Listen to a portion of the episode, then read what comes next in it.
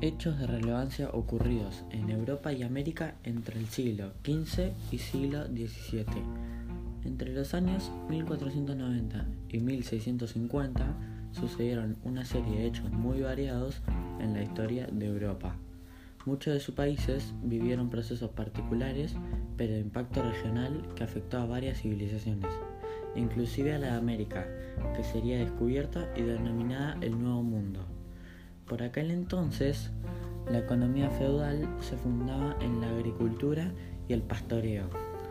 Las ciudades venían sufriendo las invasiones, las pestes y el aumento de impuestos, que llevó a la, a la ruralización de la población, lo que generó una modernización de la tecnología de explotación rural.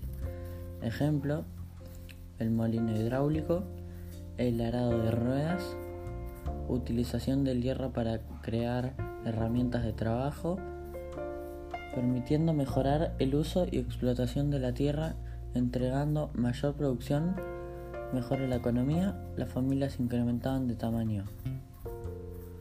Los bosques los convertían en más tierras para la explotación. Esto genera que las familias feudales terratenientes tuvieran mejor pasar y aplican el mecenazgo hacia los artistas que lo retrataban, dando nacimiento a una nueva corriente. El humanismo nace como movimiento filosófico y literario en la Italia del siglo XIV. Hasta entonces, Dios era el centro del universo, fuente de toda la explicación donde la fe importaba más que la razón, con fuente, fanatismo religioso ante la creación de la imprenta, las universidades, el mecenazgo, patrocinio económico, artistas, se crea este movimiento cuya principal pilar está en el antropocentrismo quiere decir centrado en el ser humano, guiado por la razón y no por la fe. Se promueve la literatura y la explicación de las cosas con lengua vulgar. La pintura y el arte pasa por la descripción de cosas mundanas. En esta tendencia, como parte del proceso del Renacimiento, hay una tendencia de atracción hacia lo grecorromano, con grandes vertientes hacia las figuras humanas. La, geometría, la perspectiva, el equilibrio tomando como esquema lo simétrico dentro del círculo o del triángulo. Con una gran figura como lo fue Leonardo da Vinci, autodidacta que aprendió sobre innumerables temas registrando todos sus avances y conocimientos, pintor, ingeniero, arquitecto, escultor, innovador, etc. Mientras tanto, ante la carrera de expansión ultramarina, ultramarina que se vivía en Europa, liderada por los ingleses, portugueses y españoles, por las rutas de comercio, Colón lo propone a los reyes de España navegar por, para la conquista para conquistar la ruta comercial de las Indias de las Indias comercial de las Indias y tener la posibilidad de expandir el comercio hacia el oriente. Las rutas conocidas hasta entonces eran la ruta de las especies por el Océano Índico y la ruta de la seda por, Constantinopla, siendo los centros del comercio la ciudad de Constantinopla y de Alejandría. La geografía por aquel entonces era conocida por mapas o guías de viajes, que a medida que se fueron mejorando llevaron a la idea de esquivar estos puertos donde se tributaban impuestos mediante la creación de galeones, embarcaciones más grandes de ultramar impuestos, mediante y así, así conquistar nuevos territorios para expandir su dominio comercial y ser más fuertes. Los monarcas españoles bajo el ofrecimiento y ante la avanzada portuguesa sobre las costas de África y puertos de Asia, deciden navegar hacia el oeste arribando a las costas de América en 1492, pensando que habría llegado a las, indianas, a las Indias Orientales. En sucesivos viajes a España comenzó la conquista de América e islas del Caribe y por ende los enfrentamientos con los indígenas locales.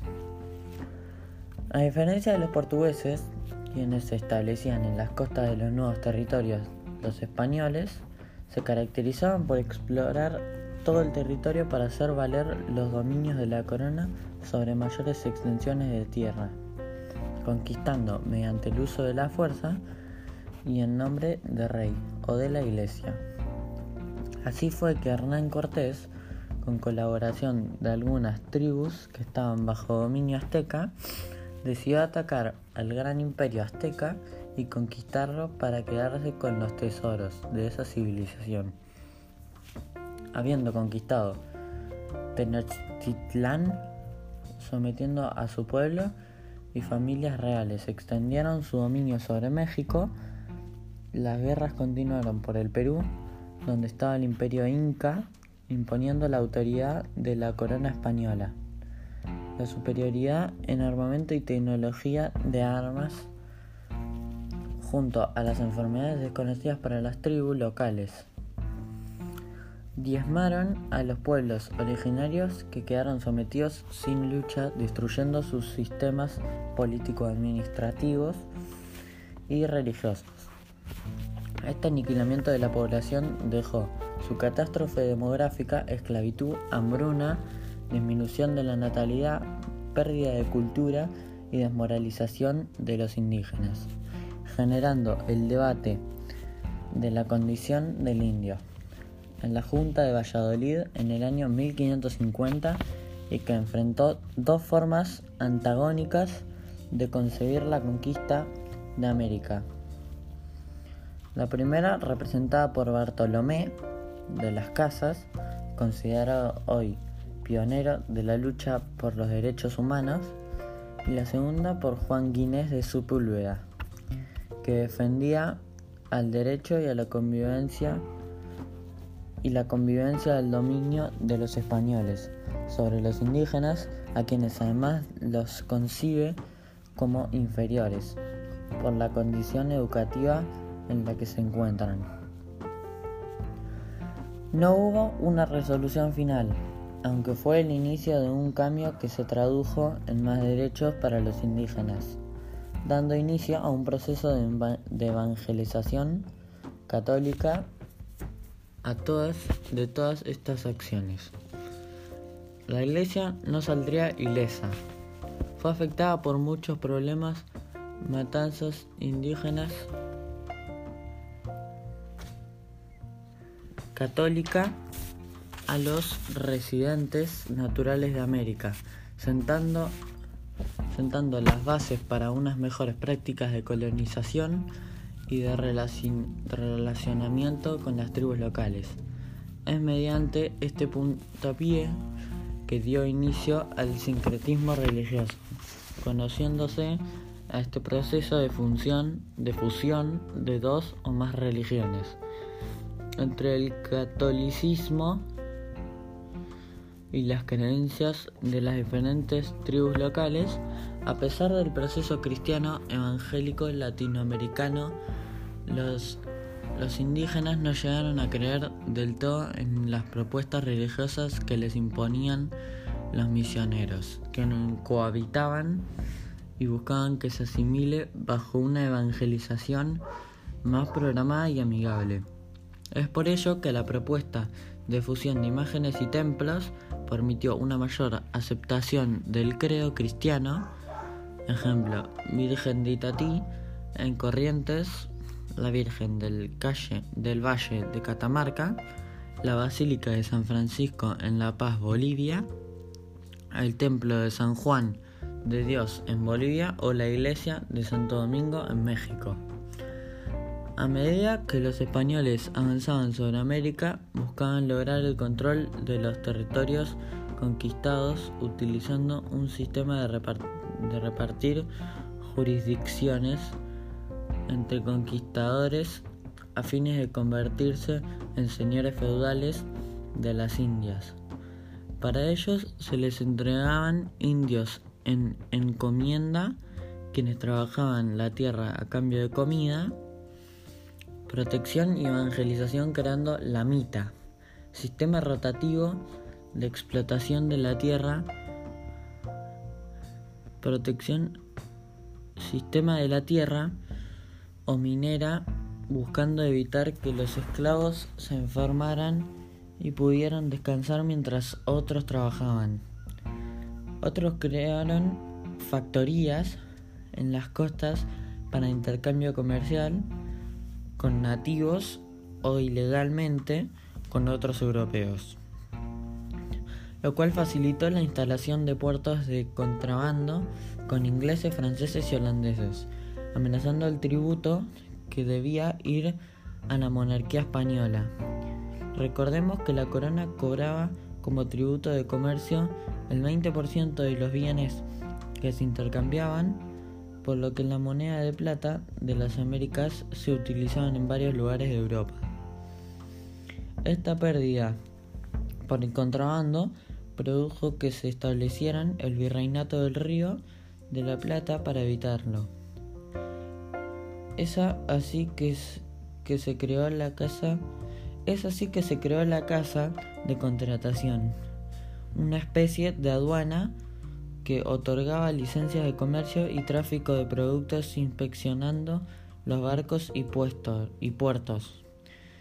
Luego se instaló el Consejo de Indias que asesoraba al rey sobre los territorios americanos y por ende llegaron los virreyes que eran la voz del rey, quienes manejaban o administraban su colonia asignada, impartían justicia y dirigían las fuerzas militares.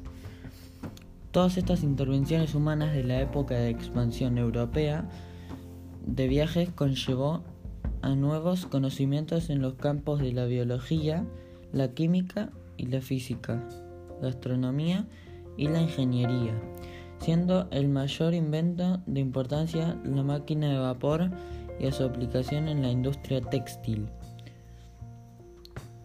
ya que al producir más requerían de mayores materias primas. De todas estas acciones, la iglesia no saldría ilesa. Fue afectada por muchos problemas, matanzas indígenas, esclavitud, conspiraciones, guerras, actos de corrupción. Los obispos no presentaban atención a los pedidos de sus fieles. En algunos casos venían los sacramentos, bautismos, confesión, para amarse de dinero, para armarse de dinero, y quienes los denunciaban sufrían persecuciones. Fue así que Martín Lutero clavó en la puerta de la iglesia de Wittenberg 95 escritos o tesis denunciando el rechazo al sistema que se había implantado y criticando y criticando sostuvo que la fe y no el dinero sería el camino a la salvación y que la máxima autoridad era la Biblia y no el Papa, exigiendo que la Biblia sea traducida a varios idiomas. Ella no le gustó al Papa y excomulgó al sacerdote alemán Lutero al exilio, dando inicio a una ola de adhesión a las ideas de Lutero, quienes comenzó la reforma protestante con el apoyo de otros príncipes y varias ciudades. Dentro de esa reforma implicaba el no reconocimiento del altar y la cruz rechazaban algunos sacramentos como el bautismo y la comunión. Se suprimía el diezmo, abolían el servidumbre, rechazo al Papa y consideraba y conservaba las, las ceremonias religiosas, el culto a los santos. Fue así Fue así que se ganó el clamor de los pobres y se crearon tres tendencias religiosas. Anabaptista, los, los anglicanos y los menonistas. Esto conllevó a que la iglesia debería reformarse, creando la Contrarreforma en 1545. Mediante el Concilio de Trento se establecieron las reformas cuestionando las ideas de libre albedrío, predestinación y justificación de la fe. Se ratificó la figura de la Virgen María, culto a los santos, la confesión, la misa semanal, la comunión y la evangelización a través de la, de la acción de los misioneros, buscando aumentar la presencia de la iglesia. Esto generó una guerra en Francia desencadenada por un asesinato de un grupo de protestantes calvinistas. Fueron tiempos muy conflictivos donde hasta fue asesinado un rey por un monje, dando necesidad en 1598 que se declare un edicto de Nantes que reconociera a ambas religiones, el catolicismo y los protestantes.